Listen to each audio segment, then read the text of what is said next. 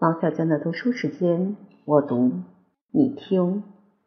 三，亚历山大，公元九幺二年至公元九幺三年。君士坦丁七世，波菲罗斯尼图斯，公元九一一年至公元九五九年。罗马诺斯一世，勒卡佩努斯，公元九幺九年至公元九四四年。希腊语的紫色和斑岩是同一个字。这种色彩有一种特性，就是持久不变。根据我们的了解，天紫是很深的暗红色，可以染成古代的紫色。拜占庭皇宫有一个房间，四壁用紫色的斑岩装饰，通常保留供怀孕的皇后使用。在这里出生的皇家小孩可以称为生而为帝者。有几位罗马君王有幸获得继承人的部分。但是，这个特别的绰号“波菲洛基尼图斯”首先用于君士坦丁七世，他的寿命和名义上的统治时间完全一致，一共有五十四年之久。但是在他的父亲逝世时，他才六岁。利奥的儿子对于有些人而言，正是出于自愿甚至勉强从命的傀儡，可以任由他们欺负他的软弱或滥用他的信任。叔父亚历山大长久以来一直授予奥古斯都的头衔，成为幼主的第一位公职者和总督。他已经胜过米凯尔的圣王，很快要经历邪恶和愚蠢，因为心里存有一个计划，想要将他的侄儿阉割，好把帝国留给一个毫无价值的宠幸。幸而他适时死亡，才使这个阴谋胎死腹中。君士坦丁在后来的未成年统治期间，全由他的母亲佐以做主。七个摄政组成会议或接连从旁协助，这些人只追求自己的利益和满足个人的欲望，根本不考虑国家的前途和民众的需要。相互之间排挤和争执，无法发挥整体的力量。等到有位军官出面干预，他们全部土崩瓦解，化为乌有。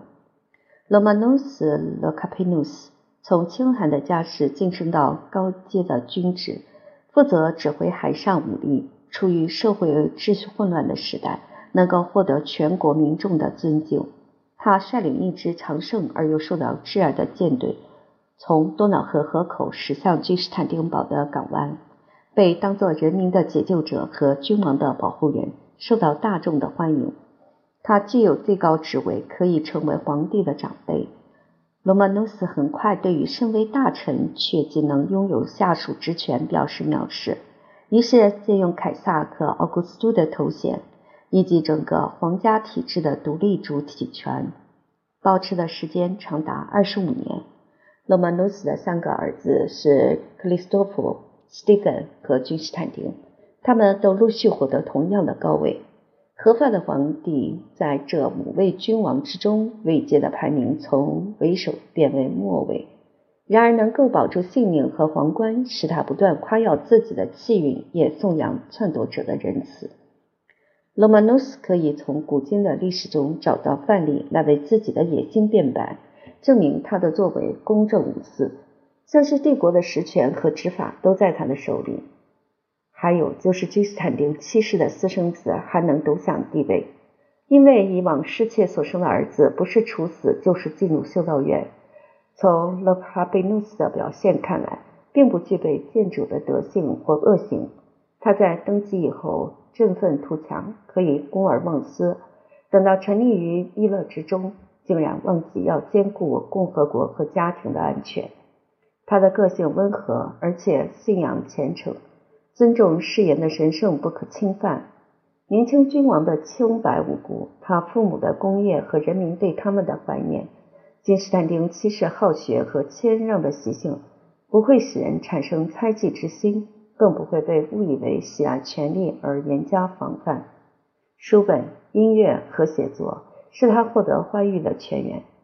要是他能用卖画来改善供应不足的生活津贴。要是作品因艺术家的名字而提高售价，那是因为他富有这方面的才能。很少君王能像他一样，在遭遇逆境时能够善加运用。罗马努斯的逝世完全是他自己和儿女的过错。他的长子克里斯托弗逝世以后，现在的两个兄弟经常争权夺利，并且图谋对付自己的父亲。有一天的中午，像平常那样，所有的外客全部离开皇宫。两兄弟带着一队武装士兵进入罗曼努斯的房间，迫他穿上僧侣的服装，将他运到普罗蓬提斯海的小岛。那里有人口众多的僧侣，家庭发生变革的谣言激起整个城市的骚动。只有真正合法的皇帝君士坦丁七世波菲罗提尼图斯是公众关心的对象。罗马努斯·勒卡佩努斯的儿子举棋不定，因循拖延所获得的教训，就是他们的冒险行动已经犯下大罪，只会让他们的对手坐享其成。这两兄弟的姐姐海伦娜是君士坦丁的妻子，她泄露他们密谋要在皇家的宴会中杀害她的丈夫。或许她认为他们有这种打算。君士坦丁那些忠心耿耿的追随人员提高警觉。两名篡夺者的行动受到制止后被逮捕，被剥夺头衔别的平民用船送到岛上的修道院，也就是他们在不久之前用来监禁自己父亲的同一地点。年老的罗曼努斯在海岸边遇见他们，不禁露出讽刺的笑容。在责备他们愚蠢无知和忘恩负义之后，就让皇家的共治者来分享他的饮水和素食。君士坦丁七世在位已有四十年，现在才获得东部世界的主权。后来他又统治了十五年，可以说这种统治还是有名无实。他毫无企图心可言，在一生之中不会采取行动，更不会追求荣誉。研究学问使他在享受闲暇生活时能受到尊敬，对于统治者所负的重大责任毫无注意。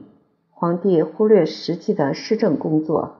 就是对他的儿子罗曼努斯的教导，也只是空谈而理论而已。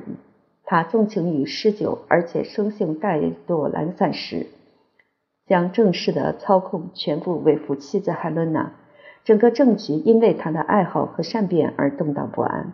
每位大臣的继位者更一无是处，使前一任受到怀念。然而君士坦丁的出身和苦难使他受到希腊人的敬爱。他们原谅他所犯的错误，他们钦佩他敦品博学，他的清白无辜和慈善为怀，以及他对司法正义的爱好。他的臣民在他的葬礼中极为悲痛，流下真诚的眼泪。遵照古代的习俗，遗体放在皇宫的大厅供民众凭吊。政府和军队的官员、大公、元老院全体成员、教士按照位阶的次序列队上前。敬仰和亲吻统治者冰冷的尸体，出殡的队伍朝向皇家的墓园前进。一名传令官走在前面，发出严肃的警告：“注意，注意！尘世的君王已经接受上帝的召唤。”四，罗曼努斯二世，公元959年至公元963年。君士坦丁七世的过世，有人认为是被毒死。他的儿子罗曼努斯二世登上君士坦丁堡的帝座，这个名字来自他的外祖父。大家怀疑二十岁的王子已在期待继承帝位，可见他已丧失公众的尊敬。然而，罗曼努斯的问题是软弱而非邪恶。他的罪孽主要来自妻子迪奥帕诺。这个女人的家世清寒卑下，个性带有男子气概，行为真是罪大恶极。君士坦丁的儿子没有个人荣誉和民众福祉的概念，更不知身为皇家成员的真正乐趣何在。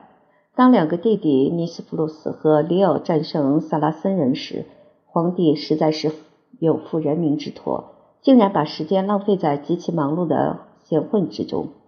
早晨前往赛车场观赏当天的赛程，中午宴请元老院的议员，下午大部分时间花在网球场。这是他唯一能获得胜利的舞台。接着渡过博斯普鲁斯海峡，到亚细亚那边的海岸狩猎，杀死四只体型很大的野猪。回到皇宫以后，对于一天的劳累不仅满意，而且感到非常骄傲。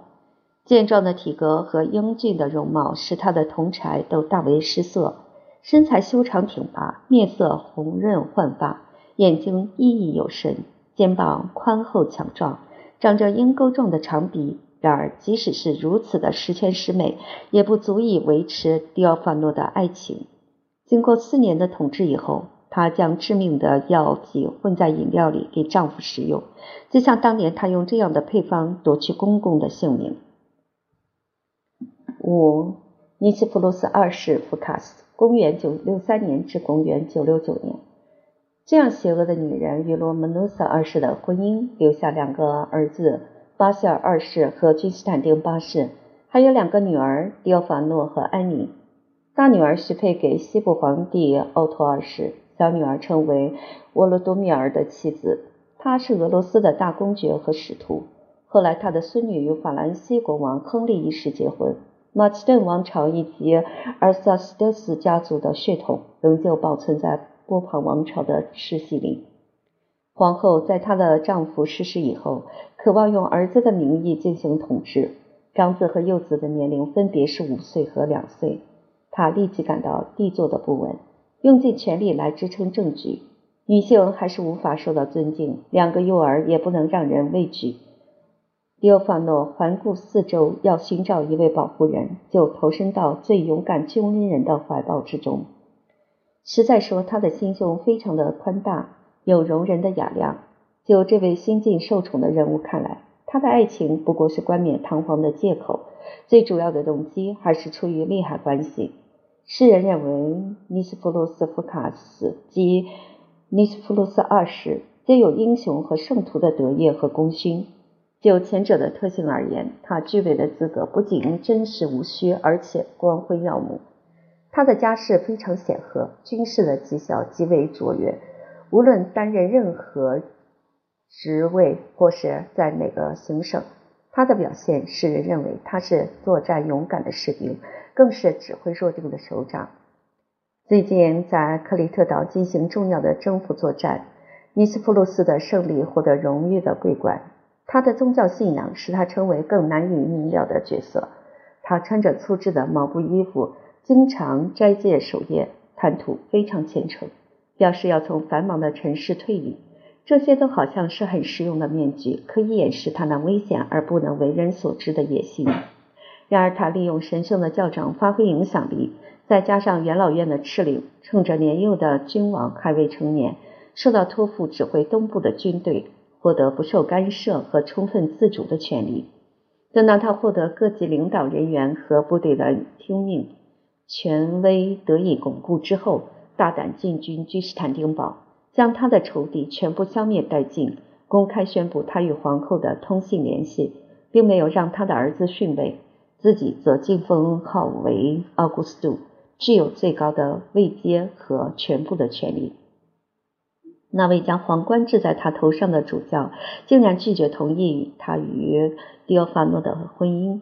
他的第二次婚礼按照教规处以一年的赎罪悔改，禁止以属灵的关系来举行盛大的庆祝典礼。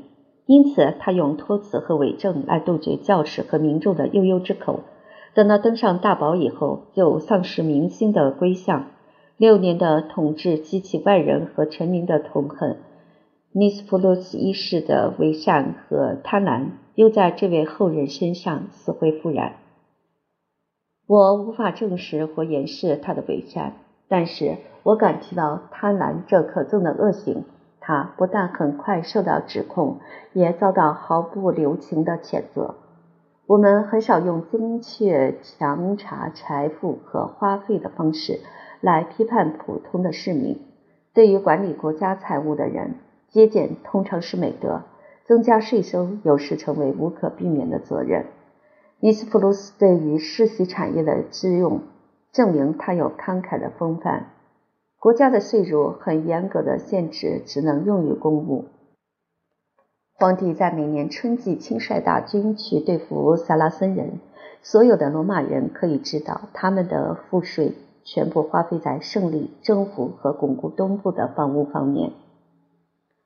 六，约翰一世吉尼塞斯，公元九六九年至公元九七六年，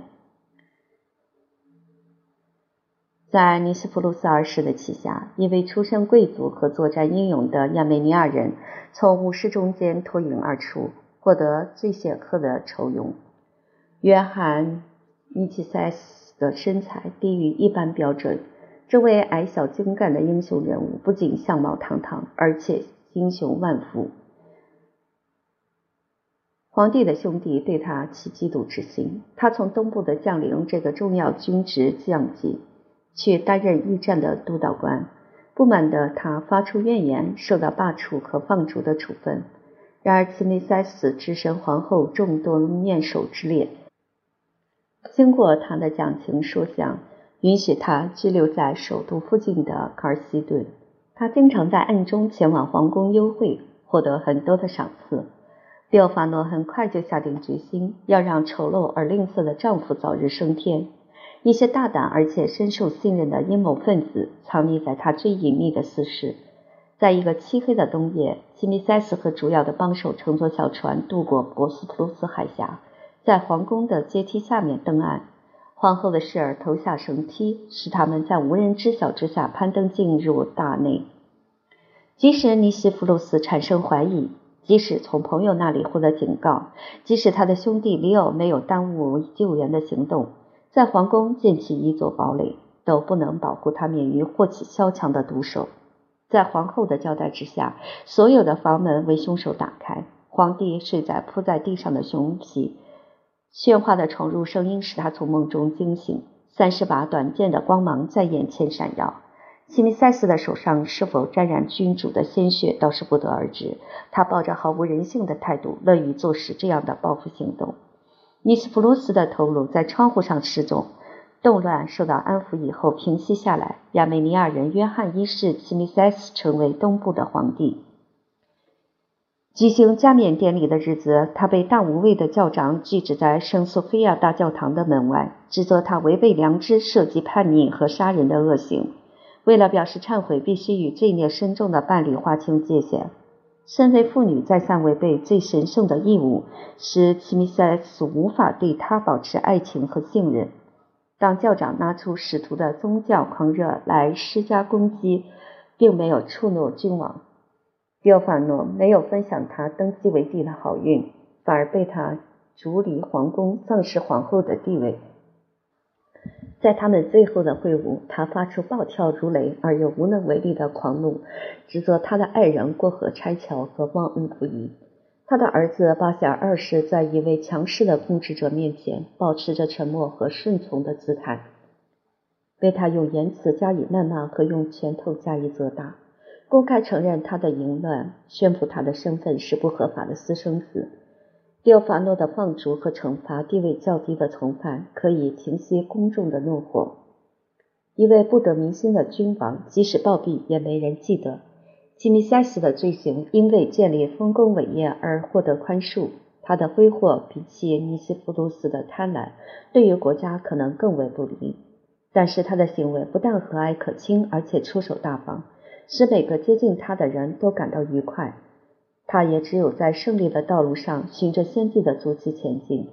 他统治的最主要部分都放在军营和战场，个人的英勇举动和积极作为在多瑙河和底格里斯河都有卓越的表现。这些是罗马世界最古老的边界，他对俄罗斯人和萨拉森人获得双重的胜利，无愧于帝国的救星和东方征服者的头衔。他最后从叙利亚班师时提到，新行省最肥沃的土地都为宦官所有，非常赞成而且愤慨地教导：我们战斗和征服，难道都是为了他们？我们流血牺牲以致民穷财尽，难道都是为了他们？指责的声音在皇宫里产生响应。西米塞斯的死亡显示强烈的征兆，使人怀疑是惨遭毒毙。其巴塞尔二世（公元976年至公元1025年）与君士坦丁八世（公元1025年至公元1028年）。西米塞斯的篡夺或摄政长达十二年。两位合法的皇帝巴塞尔二世和君士坦丁八世在平静的状况下长大成人。他们在幼年时代没有具备统治的能力，在伴随降临和行礼之意时。都表现出谦恭和尊敬的态度，主要是监护人齐米塞斯在年龄上是他们的长辈，何况还兼有不世的功勋。监护人没有子女，虽然野心勃勃，但是不会侵犯到继承的权利。世袭的产业受到周全而忠诚的照料。吉米塞斯的英年早逝对于罗曼努斯的儿子来说不会产生好处，反而是莫大的损失。他们缺乏执政的经验，几乎有十二年都像大臣的门生，不仅没有实权，而且情愿如此。这位大臣为了能延长统治的时间，纵容他们去追求年轻人所喜爱的欢乐，不愿承受政务的辛劳。在这样的一个温柔乡中，软弱的君士坦丁深陷其中不能自拔。他的兄长感受到天才的冲动和积极的作为。只要皱眉表示不悦，就使大臣命丧黄泉。巴希尔是君士坦丁堡和欧洲所有行省公认的统治者。亚洲一直受到两位资深将领的蹂躏，福卡斯和西卡勒鲁斯时有时敌，而且他们与帝国的关系也在臣民和叛徒之间来回变换，极力维持独立的地位，还要相互竞争，权力拼斗。想要成为获得胜利的篡夺者，罗曼努斯的儿子为了对付国内的敌人，首次拔出他的佩剑。这些叛徒为合法和高傲的君王御驾亲征而胆战心寒。福卡斯在会战的前列被打下马来，不是中了毒，就是中了一箭。西卡勒鲁斯两次身负锁链，又能两次东山再起。现在他的余日无多，渴望在平静中结束生命。西卡罗鲁斯这位年迈的恳求者趋近宝座，他的两眼模糊，步履蹒跚，依靠在两名随从的身上。皇帝摆出年轻人的无礼态度，用充满权威的声音喊道：“这个人难道就是长久以来让我们寝食难安的家伙？”等到出色的命令执行以后，他获得帝国的和平。尼斯普鲁斯和齐米塞斯所获取的战利品。使皇家的门生无法安睡在宫中，不再为此烦心担忧。巴希尔经常对萨拉森人进行长时间的远征行动，目的在于追求荣誉。老实说，对于帝国没有多大用处。保加利亚王国最后遭到毁灭，是从贝利萨留时代以来罗马军队所能获得的最大胜利。然而，平民并没有向凯旋的君王大声欢呼。他们痛恨巴希尔掠夺和苛刻的贪婪。有关他的功勋，在描述的记录上并不完整。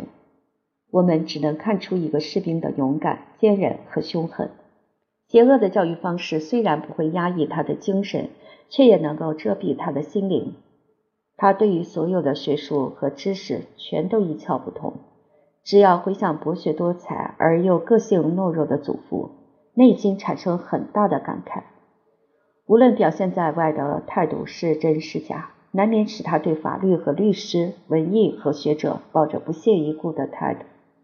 一个人有这样的个性，又处于这样的时代，迷信成为坚定和持久的支配力量。巴夏尔二世在少年时代初次能过自主的生活以后，无论是在皇宫还是军营，都将一切奉献给虔诚的信仰。像隐士过着苦修的生活，他在官袍和铠甲里穿着僧侣的服装，遵守节欲的誓言，要永久弃绝酒类和肉食。他在六十八岁的那年还能保持尚武精神，要亲自登船前往西西里参加对抗萨拉森人的圣战。这件事因他的亡故而停止。绰号为保加利亚屠夫的巴希尔告别尘世，受到教师的祝福和民众的咒骂。他的弟弟君士坦丁八世在他崩殂以后，独自掌握三年皇室的权势，或说是享用所带来的欢愉。唯一关切的事物是解决继承的问题。君士坦丁获得奥古斯都的头衔有六十六年之久，在拜占庭的历史里，这两兄弟的统治为时最久，他们的事迹之乏善可陈，也是首屈一指。八。罗曼努斯三世阿基鲁斯（公元1028年至公元1034年），帕夫拉格尼亚人米凯尔四世（公元1034年至公元1041年），米凯尔五世卡拉法特斯（公元1041年至公元1042年），佐伊和迪奥多拉，公元一零四二年；君士坦丁九世，莫诺马克斯，公元一零四二年至公元一零五五年；迪奥多拉，一零五五年至公元一零五六年；米凯尔六世，斯特拉提奥提库斯，一零五六年至公元一零五七年。五位皇帝保持直系血统的继承，历史有一百六十年之久，赢得希腊人对马其顿王朝的忠诚，也获得篡夺者运用权力时继续承认原来的名号。这种情形曾经出现三次之多。君士坦丁八世是皇室最后一位男性，亡故以后产生一个继承断裂的新局面。何况他的统治期间比十二个皇帝加起来还要长久。他的兄长宁可过纯洁的独身生活，放弃对公众应尽的义务。君士坦丁自己只有三个女儿：约多西亚出家成为修女，佐伊和迪奥多拉到了成熟的年龄，还是保持处女的身份，对于两性的关系一无所知。垂死的父亲在会议中讨论他们的婚事。冷漠或虔诚的迪奥多拉拒绝结婚，不愿给帝国带来一个继承人。他的姐姐。所以愿意奉献自己，成为祭坛上的牺牲品。罗曼诺斯·阿基鲁斯身居大公的高位，不仅为人文雅，而且风评甚佳，被选来当他的皇夫。他对这种荣幸加以婉拒，得到通知只有剜眼或处死这两条路可走。他所以抱着勉强的态度，主要的动机是出于夫妻之情。然而，她的原配非常忠诚，为了丈夫的安全和事业，情愿牺牲自己的幸福。当她进入修道院以后，除去皇家婚礼的唯一障碍。君士坦丁八世崩殂以后，令牌授予罗曼诺斯三世。无论他在家庭和外面是如何的操劳效力，同样是积弱不振，而且徒然无用。四十八岁的佐伊过于成熟，除了纵情欢乐，也没有怀孕的希望。他所宠爱的寝宫总管名叫米凯尔，是个英俊的帕夫拉格尼亚人。最早的职业是钱币兑换商。罗曼诺斯出于感恩图报或是表示公平起见，纵容他们之间有罪的私通行为，或对于他们的清白无辜接受可有可无的保证。所以很快证实一句罗马的谚语：每一个奸妇都能毒死丈夫。罗曼诺斯的死亡，接着就是米凯尔四世可耻的婚礼和登基。无论如何，佐伊的愿望还是落空。他并没有找到精力充沛和称心如意的爱人，只是将一个不幸的可怜虫弄到自己的床上。他的健康和理智受到癫痫发作的损害，良知受到绝望和悔恨的折磨。那些技术最高明的医师能够处理心理和肉体方面的疾病。受到召唤前来为他治疗，他仅能获得的希望是经常长途跋涉前去浴场，或是到那些最受民众爱戴的圣土墓地去朝拜。僧侣对他的苦修都大为赞扬。除了归还权力以外，米卡尔寻找各种办法要为自己的恶行赎罪。就在他为忏悔而叹息和祷告的时候，他的弟弟约翰是宦官。对于他的悔恨感到可笑。约翰就是在暗中主持阴谋事件的始作俑者，能从这项罪行获得最丰硕的成果。约翰大权在揽，只会运用各种手段来满足他的贪念。佐伊洛德被他的奴隶所掌握，囚禁在祖先的宫殿里，成为俘虏。当约翰知道他兄长的健康状况已无法好转，就将他的侄儿另外一个米凯尔推荐进宫，也好。卡拉法特斯来自父亲的职业，船舶修理者。在宦官的安排之下，佐伊将一个工匠的儿子收为养子。这个冒牌的继承人当着元老院和教士的面前，授予凯撒的头衔和紫袍。佐伊的个性是如此的软弱无能，擅权自用。米凯尔四世的过世带给新继承人自由及权利，他却因此受到压迫。四天以后，他把皇冠置放在米凯尔五世的头上。他流下眼泪，发出誓言：即使他登基为帝，仍旧是他忠诚不二的臣民。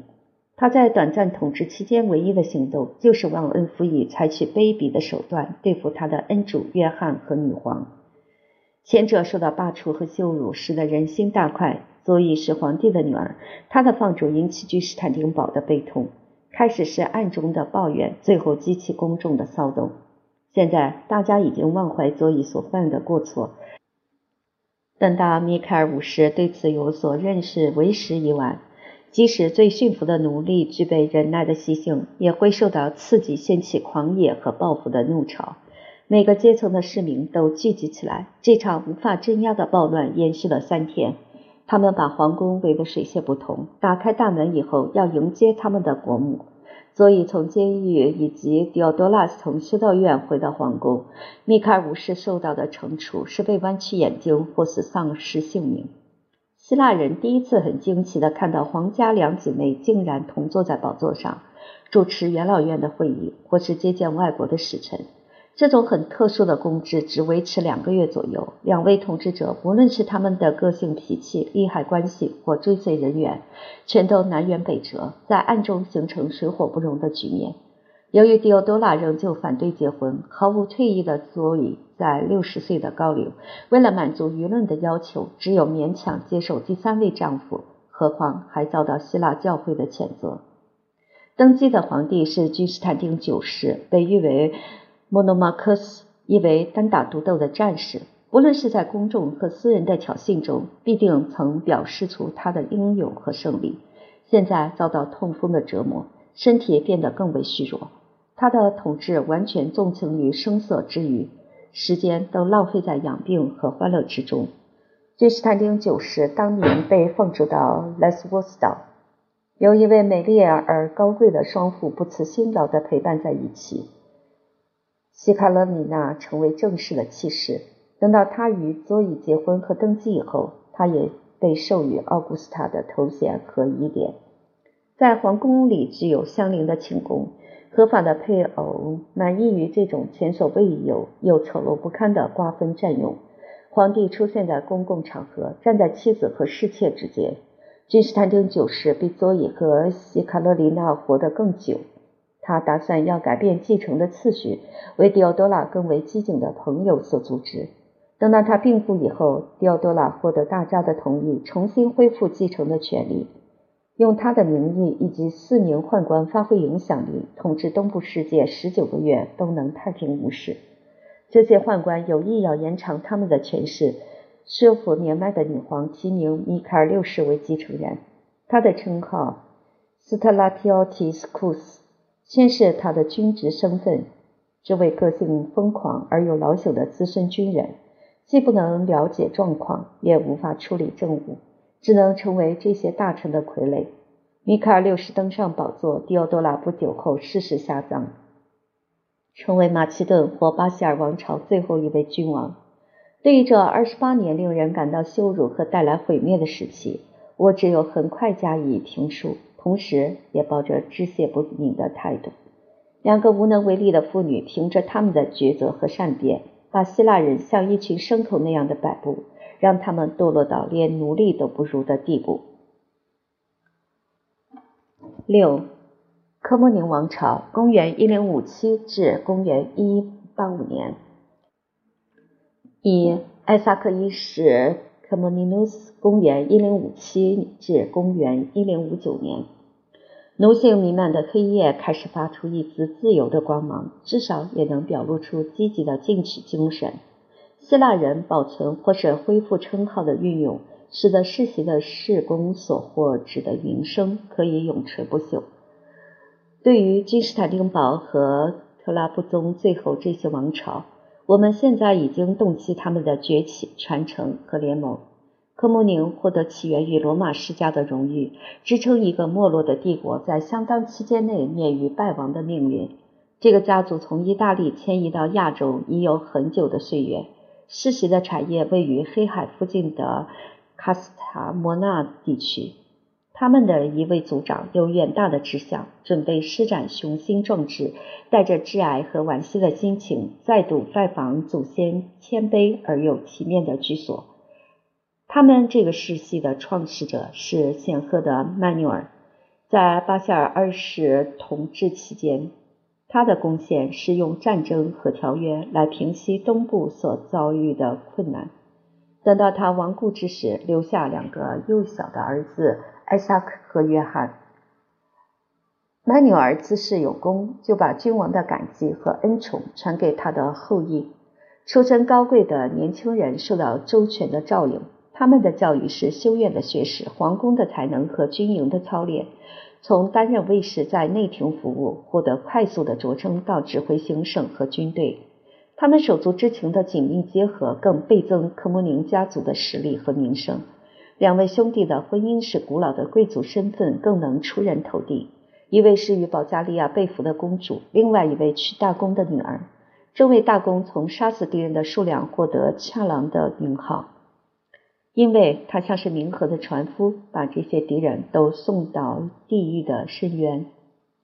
帝国士兵带着极其勉强的忠诚之心，来为马其顿王朝最后一连串柔弱颓废的统治者服务。米卡尔六世的登基，对于更有资格的将领而言，无疑是对个人的一种侮辱。皇帝的签令和宦官的无礼更加激起他们的不满。他们暗中在圣索菲亚大教堂的圣所集合。要不是那位资深老兵卡塔卡隆的爱国心或谦逊的美德，认为在选择君王时出身和功绩同样重要，军事会议的选举就会毫无意义。赞同他的年老和英勇。后来在大家的同意之下，选出艾萨克·科莫尼努斯。这些局势的同志毫不耽搁分头进行，率领各自的骑兵中队和分遣部队到弗里吉亚平原会师。皇家卫士的佣兵部队只在一场会战中保卫米凯尔的地业。他们对公众的利害关系而言，只是一群外国人。基于荣誉和感恩的原则，才会激起奋战的勇气。等到他们遭到击败以后，危急的皇帝恳求签订条约。温和的科莫尼努斯家族几乎愿意接受。米凯尔六世的使臣泄露他的底细，艾萨克也受到朋友的劝阻。处境孤独的米凯尔顺从民众的呼吁，校长宣布效忠的誓言已经作废，替他剃去头发，成为皇室的僧侣，恭贺他愿意以世俗的王权来交换天国的福祉。教士本人可能婉拒这种交换。艾萨克。科莫尼努斯从同一位教长的手上接受庄严的加冕。艾萨克一世让一把剑铭刻在钱币上。要是这个能暗示他的头衔是为了征服，可能是令人不快的象征。然而，他可能会拔剑来对付国外和国内的敌人。他的健康和精力日益衰退，积极的德性所发起的作战行动只有暂时终止。料想到即将死亡，迫得他要争取有限的时间做出最后的决定。他并没有将帝国留给女儿当成他的嫁妆。无论基于理智还是感情的考量，他的弟弟约翰是最好的选择。约翰是个军人，也是爱国分子。生那五个儿子的父亲为世袭的继承权竖起未来的栋梁。约翰一开始用谦恭的态度表示拒绝。这可能是基于谨慎和亲情的自然反应，但他的固执和一直坚持己见，不管怎么说，这种行为像是要故意表现出无私的德行，还是让人感到迷惑。他这样做等于是抛弃他应尽的责任，可以当做罪行来加以谴责。这是对他的家族和国家而言，这也是非常罕见的冒犯举动。约翰所拒绝的紫袍为君士坦丁·杜卡斯所接受。他是科莫尼诺斯皇室的朋友，高贵的出身，还有贯彻政府决策的经验和名声，更能使他锦上添花。艾萨克穿上僧侣的服装，健康的状况好转，自愿善退以后又活了两年。他在院长的要求之下，遵守圣巴塞尔所订立的规则，执行修道院最卑微的职责。统治的君主经常前来拜访，而且态度非常恭敬，把他视为恩主和圣徒，使得他潜伏在内心的虚荣获得满足。二君士坦丁十世杜卡斯（公元1059年至公元1067年），罗曼诺斯四世迪奥吉尼斯（公元1067年至公元1071年），米开尔七世帕拉皮纳西斯（公元1071年至公元1078年）。要是君士坦丁十世确实是帝国最有价值的臣民，我们要为那个时代和国家的水准低落而感到可怜。否则，怎么会选择他担任皇帝？他只是寻求机会，浪费时间去发表平庸无聊的演说，希望能获得雄辩之王的称号。这对他比当罗马的君主更为珍贵。等到他要执行法官的从属职能，竟然忘记君王和武士应尽的责任。对于成全他获得崇高地位的恩主出于良知的爱国心，他毫不珍惜。唯一让杜克斯担心的事儿是要确保子孙的权利和富贵，即使牺牲公众的利益也在所不顾。他的三个儿子分别是米凯尔七世、安德罗尼库斯一世和君士坦丁十一世，都在幼小的年龄就授予奥古斯都的头衔。他们的父亲过世以后，地位的继承很快开放给大家竞争。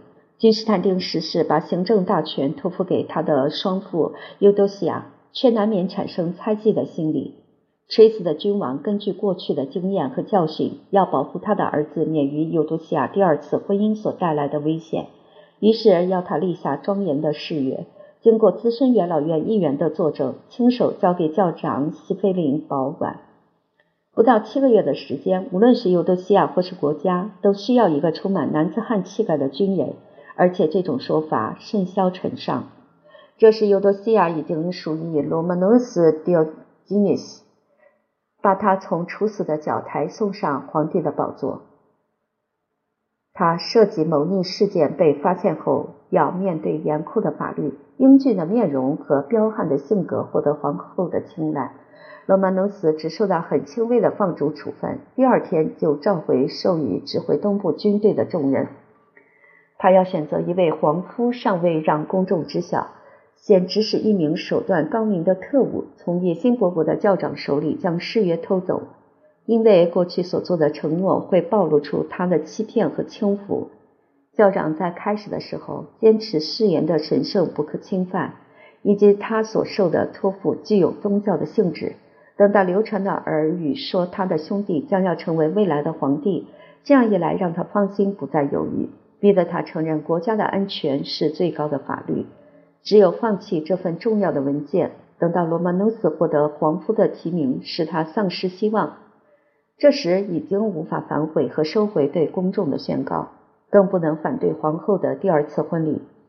然而在皇宫还是可以听到不满的怨言。蛮族组成的卫队为了维护杜卡斯家族的权益，举起他们的战斧。母亲的眼泪安抚年轻的王子，才使事态平息下来。他们的监护人罗曼诺斯四世现在已获得帝王的尊荣和地位，用庄严的态度提出忠贞不二的保证。以后我还会提到他的英勇善战，虽然尽最大努力要阻止土耳其人的进展，结果还是功败垂成。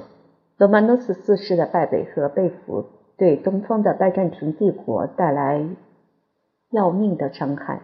等到苏丹将他释放以后，想要找回他的妻子和臣民已经是徒然无用之事。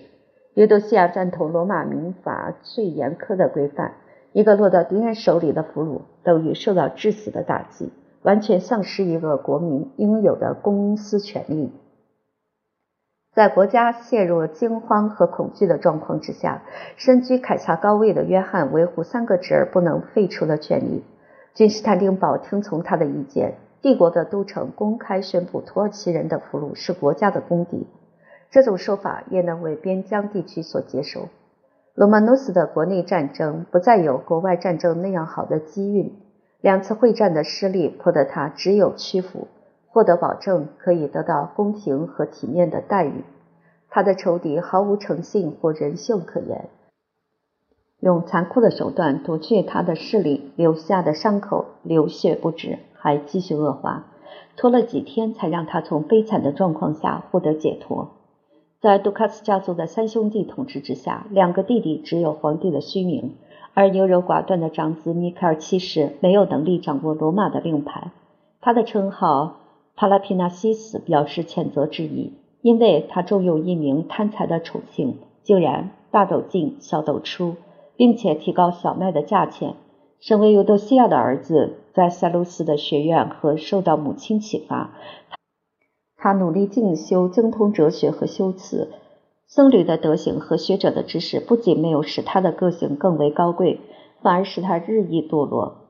两位将领分别率领欧洲和亚洲的军团，自恃兵强马壮，藐视他们的君王，也过分高估自己的实力，竟敢在亚德里亚堡和尼斯称帝。这两个叛乱事件发生在同一月份，他们的名字叫尼斯普鲁斯。这两个给予地位的人，可以用他们的称号。布列尼乌斯和波特尼亚特斯加以区别，前者的智慧和勇气都有过人之处，后者只能仗势过去的功绩和威名。波特尼亚特斯的进军极其谨慎，而且步伐很缓慢。他那积极进取的对手已经兵临君士坦丁堡的城下。布列涅乌斯的名声显赫，他在局势获得民心的拥戴。然而，纵兵殃民的部队不受军纪的约束。在郊区大肆烧杀掳掠，原来准备欢迎叛军的民众，现在不仅抗拒这些杀人放火的强盗，而且要把他们赶出自己的国土。民意和舆论的改变对波塔尼阿特斯有利，他获得土耳其人军队的支持，终于接近卡尔西顿的海岸。君士坦丁堡的街道流传出一个信息。正式的邀请已经用教长、宗教会议和元老院的名义发出。圣索菲亚大教堂的圆顶下，召集各方人员开会，保持平静和谐的气氛，讨论推举国君的有关事宜。米凯尔的卫队应该要驱散这些没有武装的群众。软弱的皇帝以谦恭和仁慈自诩，愿意舍弃皇家的文章和权柄。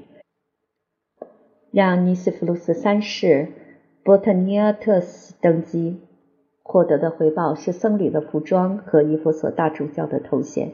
他留下一个名叫君士坦丁的儿子，养于帝王之家，接受教育；还有一个女儿，传接杜卡斯家族的高贵血统，可以延续科莫宁王朝的继承权利。